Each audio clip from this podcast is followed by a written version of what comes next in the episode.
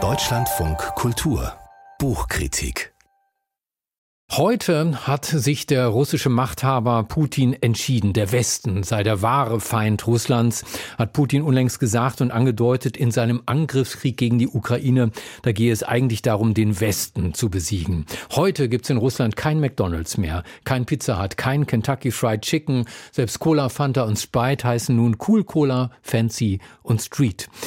Vor 30 Jahren sah das noch ganz anders aus. Russland wurde zugetraut, selbst irgendwie westlich zu werden, nicht nur was Demokratie und Menschenrechte angeht. Eine besonders skurrile Geschichte importierter Westkultur erzählt Natascha Lance Rogoff in einem neuen Surkamp-Sachbuch mit dem Titel Muppets in Moskau. Hans von Trotha hat es gelesen. Herr von Trotha, wie kommen denn die Muppets nach Moskau und was haben Sie dort zu suchen?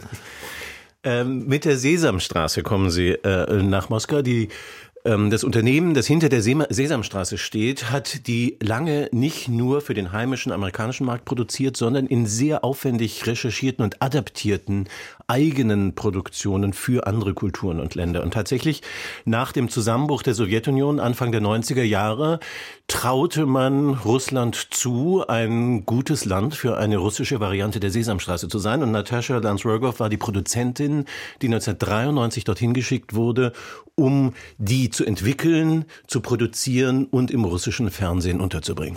Im Untertitel heißt dieses Buch Die völlig verrückte Geschichte, wie die Sesamstraße nach Russland kam. Was ist denn daran so verrückt? Ja, ich finde den Titel ein bisschen verniedlichend für eine wirklich große analytische Frage. Nämlich, was war damals eigentlich los und äh, wozu hat es geführt? Das verweist auch schon auf die je nachdem, wie man es sehen will, Stärke und Schwäche des Buchs. Es ist sehr anekdotisch aufgebaut. Es ist, sie selber erzählt eben ihre Geschichte auf gewisse Pointen hin. Ähm, gleichzeitig ist sie nicht so sehr interessiert an den großen Analysen. Und äh, ich war selber damals äh, in Moskau und habe für einen Verlag versucht, ähm, ein Projekt auf die Reihe zu, äh, zu bringen in, in Zusammenarbeit, sehr, sehr, sehr viel kleiner. Ähm, aber ich weiß, wovon sie spricht. Also nicht in der Dimension wie sie. Sie hat mit, mit Oligarchen verhandelt, wie Berezowski. Ihre Partner wurden ermordet. Ihre Büros wurden besetzt. Es gab kein Bankensystem. Also es war völliges Chaos. Aber in diesem Chaos hat sich ein Zeitfenster aufgetan, in dem der Westen davon geträumt hat oder durch das der Westen davon geträumt hat, dass hier eine freie, offene Gesellschaft entsteht. Und dabei sollte die Sesamstraße sozusagen pädagogisch auch mitwirken. Und was da unterwegs alles passiert ist, das bezeichnet sie eben in dem Buch als die völlig äh, verrückte Geschichte, weil es wirklich verrückt ist. Aber das waren diese Zeiten, diese Umbruchzeiten. Das war im Osten Deutschlands ja ähnlich so im ganzen postsowjetischen äh, ehemaligen Ostblock, ähm, dass da eine völlig neue Gesellschaft erfunden werden musste. Und das wird hier eben im Detail erzählt. Wer ist denn diese Autorin? Äh, von der hatte ich noch nie gehört. Natascha Lance Rogoff. Das klingt nach russischen Wurzeln.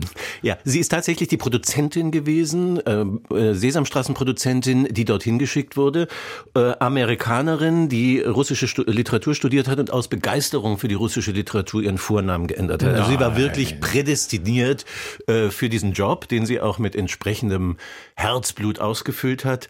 Ähm, und sie erinnert sich jetzt mit einem Abstand von 30 Jahren. Das ist ja was anderes, als wenn man die Sachen direkt aufschreibt.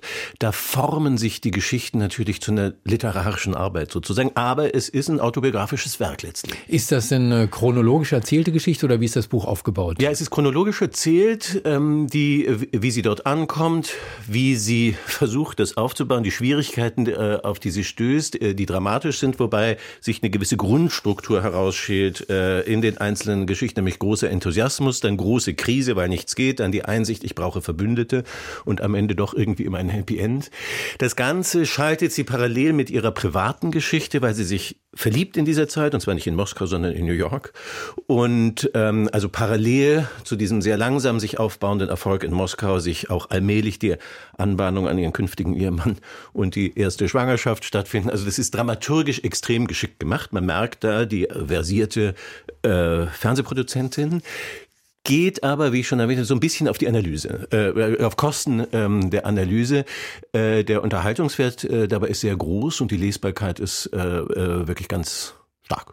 Im Moment kann man sagen, ist das Verhältnis zwischen dem Westen und Russland gestört. Putin selbst bezeichnet den Westen als den eigentlichen Feind, um den es geht, auch bei seinem Angriffskrieg gegen die Ukraine.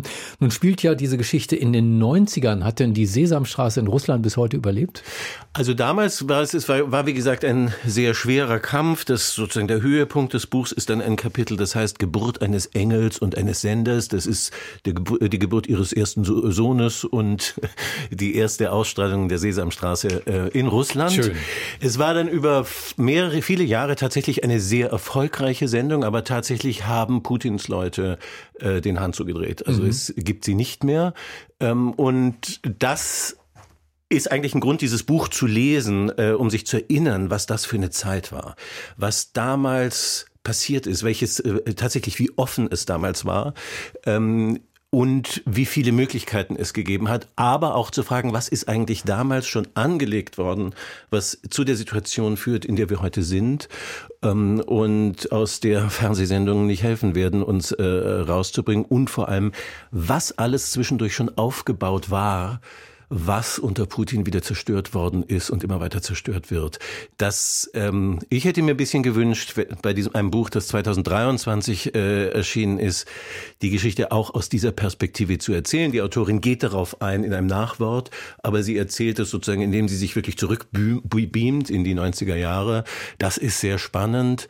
Ähm, die Analyse, wie gesagt, ähm, bleibt da ein bisschen aus, aber wir wissen ja alle, was jetzt passiert und lernen daraus äh, pessimistischerweise nichts Gutes für das, was Geschichte tut. Hans von Trotha, herzlichen Dank über die völlig verrückte Geschichte, wie die Sesamstraße nach Russland kam. Das ist der Untertitel von Muppets in Moskau, ein Sachbuch von Natascha Lance Rogoff aus dem amerikanischen übertragen von Frank Siefers, erschienen bei Surkamp, 413 Seiten, kosten sie im Buchhandel 22 Euro.